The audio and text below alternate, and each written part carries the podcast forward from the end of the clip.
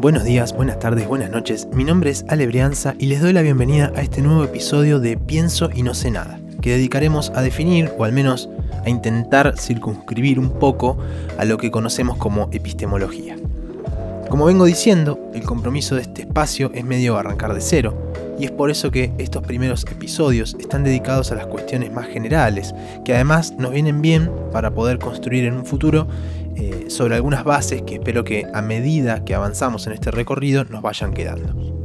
Así que bueno, como les comentaba, este episodio va a estar centrado en la epistemología, vamos a ir de a poco, comenzando por lo más general, y después sí haciendo algunas paradas en cuestiones más particulares que valen la pena, eh, sobre todo porque van a ver que a partir de este desarrollo se nos van a abrir un montón de temas, un montón de puertas para ir tocando en episodios siguientes.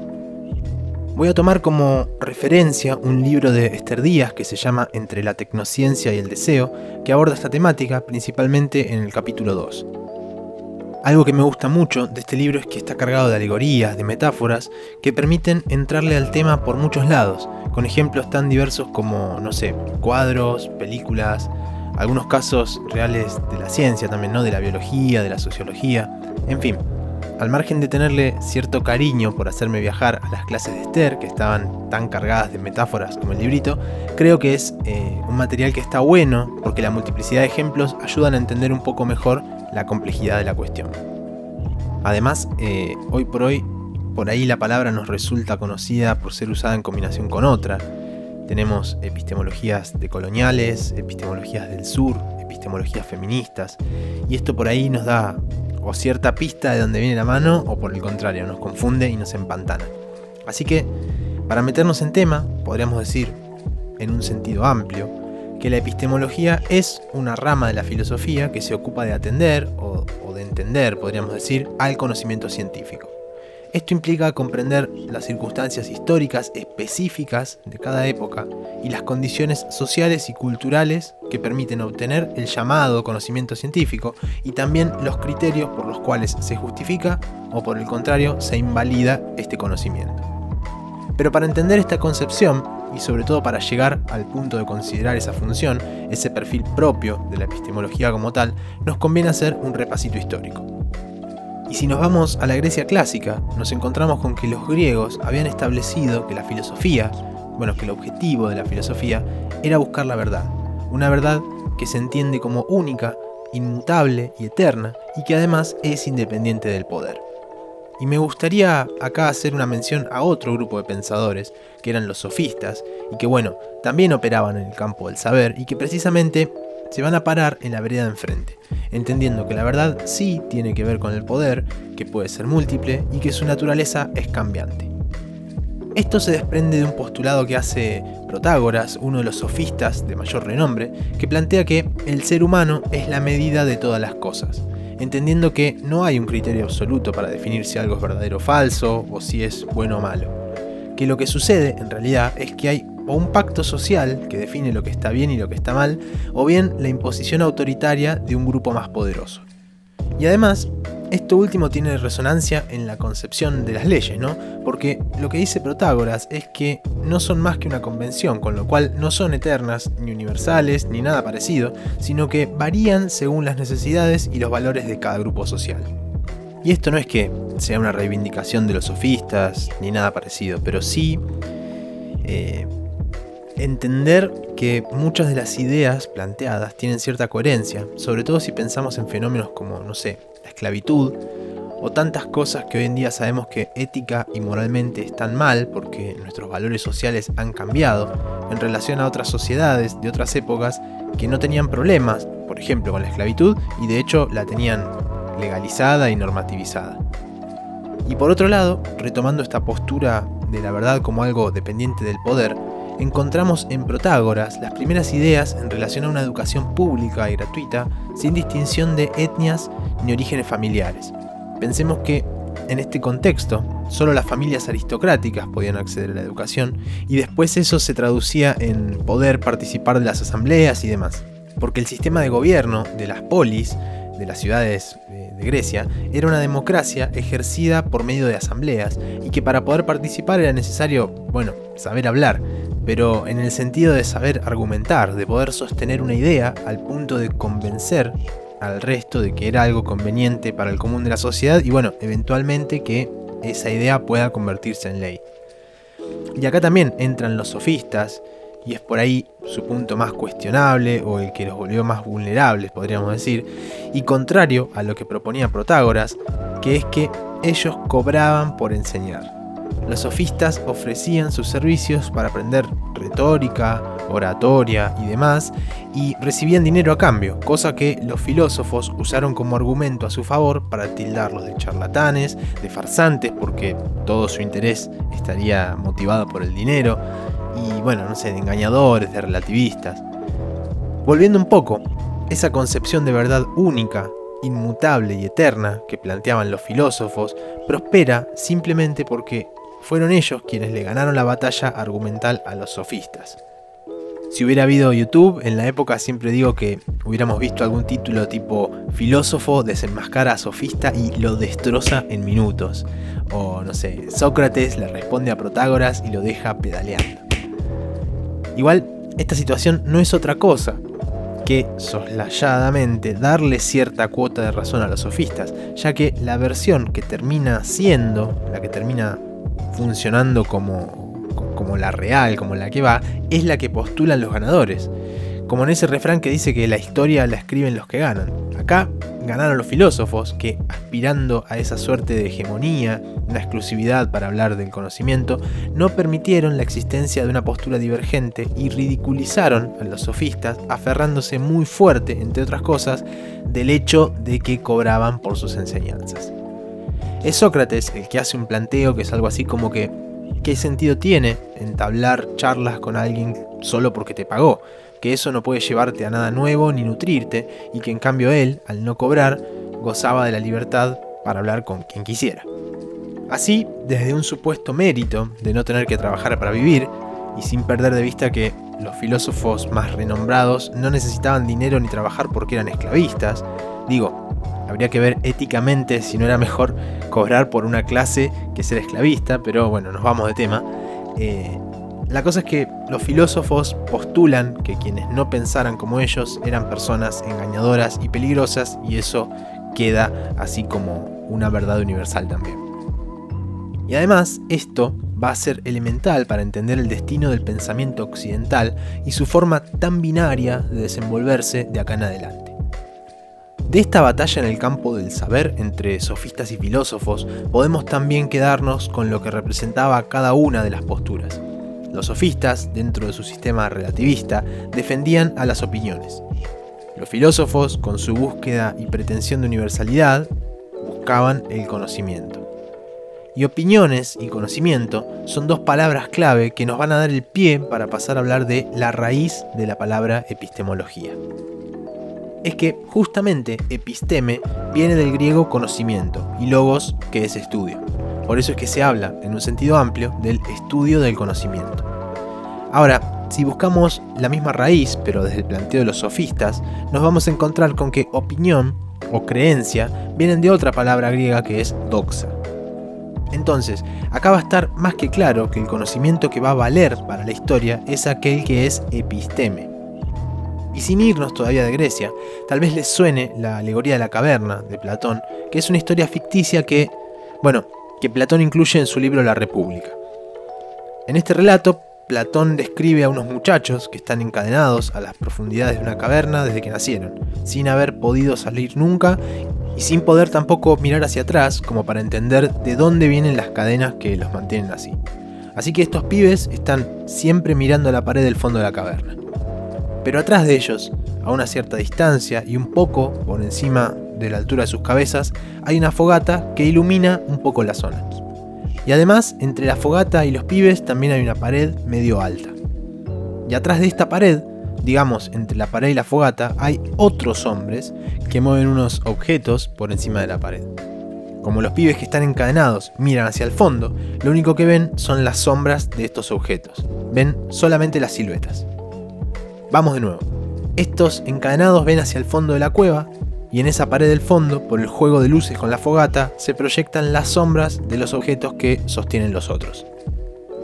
sin meternos en lo más profundo, porque en verdad es un poco más profundo el análisis, porque este cuentito le permitía a Platón eh, explicar además cómo entendía él la relación entre lo físico y el mundo de las ideas. Platón va a decir que esos muchachos encadenados se comportan de manera similar al común de la gente, quedándose solo con una versión engañosa y superficial de la realidad. Además, si alguno de estos pibes lograra zafarse de las cadenas y caminar hacia afuera, primero tendría que acostumbrar su vista a la luz directa de la fogata, lo cual, bueno, por ahí lo asusta y lo hace volver. Ese sería el primer obstáculo. Y después, si se animara a atravesarla e incluso, no sé, a salir de la caverna, la luz del sol le molestaría todavía más. Y para poder captar la realidad con todos sus detalles, tendría que acostumbrar sus sentidos a algo que además le resultaría completamente nuevo. Pensemos que además, lo único que había visto desde que nació eran sombras proyectadas en una pared y de pronto pasa a interactuar con todas estas cosas reales alta, altísima confusión si nos ponemos un momento en la cabeza de este paisano. Y después, suponiendo que se acostumbra, que aprende mediante sus sentidos a interactuar con el mundo real, si quisiera volver a convencer a sus compañeros de la caverna, probablemente, y sin poder girar aún la cabeza, sus amigos mínimo desconfiarían un poco. Por ahí, además, esta historia les suena porque actualmente se usa también como alegoría de los medios de comunicación, donde la masa estupidizada serían estos muchachos que miran las sombras en la pared sin conocer la realidad. También eh, últimamente se la resignificó con las redes sociales y cómo lo que conocemos a través de los filtros, hashtags y lo que los algoritmos nos muestran puede ser muy distante de la realidad. Y bueno, en este último tiempo también eh, como que tomó otro vuelo con las teorías conspirativas que tienen que ver con la pandemia, haciendo relación a lo que no sabemos realmente, ese supuesto tejido oculto que desconocemos por consumir las noticias de los medios más tradicionales. En fin, esta explicación que da Platón, les decía, sin meternos en lo más profundo del análisis, divide al adentro y al afuera de la caverna en doxa y episteme respectivamente. Todo lo que sucede adentro es del orden de las opiniones, fruto de la imaginación y de las creencias, la doxa, y por el contrario, al salir, gracias a la inteligencia, se puede pensar y acceder al conocimiento verdadero, la episteme. Y esto va a tener continuidad en lo que posteriormente plantea Aristóteles, que precisamente dice que no podemos acceder al conocimiento del mundo si no tenemos un contacto directo con él y si luego no interviene la inteligencia. Por ahí esta idea de Aristóteles también les resuena de lo que en el episodio pasado mencionamos respecto a los sentidos y la ponderación que hacían de lo sensible eh, precisamente el empirismo y desde el racionalismo también. Se vislumbra ahí un puentecito entre estas ideas, salvando las distancias de las épocas, ¿no? Por supuesto. Entonces, resumiendo, cuando hablamos de epistemología desde su significado etimológico, estamos no solo hablando del estudio del conocimiento en un sentido estricto, sino que estamos encerrando toda esta historieta de oposiciones que abarca también aquello que no va a ser considerado conocimiento y los caminos que no son válidos para accederlo. Esta postura de que la filosofía era el camino para acceder a la verdad, mal que mal, se mantuvo también durante el medioevo, aunque a medida que la iglesia cristiana fue acumulando poder, y nada, piensen en fenómenos como la Inquisición, por ejemplo, la filosofía fue perdiendo terreno contra la fe. Después esto al final se revierte, y bueno, lo hemos charlado también en el episodio anterior, con la crisis de la iglesia como institución, el cisma, la llegada del renacimiento y demás, la fe y la figura de Dios sobre todo se hacen a un lado y vuelve a estar el hombre en el centro de esta nueva escena guiada por la razón. Porque hay que decir que más allá de las diferencias que pudiera haber entre la mayoría de las corrientes de pensamiento, sí coincidían en la necesidad de un discurso racional que fuera coherente y consistente, que superara a la fe cristiana y empujara de alguna manera a la ciencia moderna. De hecho, eh, la búsqueda por esta consistencia se fue acercando cada vez más a un intento de darle solidez a los discursos y los argumentos y esto hizo que la relación entre razón y lenguaje se vuelva muy muy fuerte. Ya en el siglo XX, en 1929, un grupo de filósofos y científicos fundaron el llamado Círculo de Viena. Estos tipos, que eran empiristas o positivistas lógicos, desestimaban todo lo que la filosofía había ofrecido hasta el momento y proponían aplicar exclusivamente a la lógica matemática para analizar los postulados del conocimiento científico. Y como consecuencia de ese planteo, trabajaban fuertemente en la validación lingüístico-formal de las teorías científicas, buscando desde ese lado la legitimidad del método y, bueno, por supuesto, una puesta a prueba empírica de las hipótesis.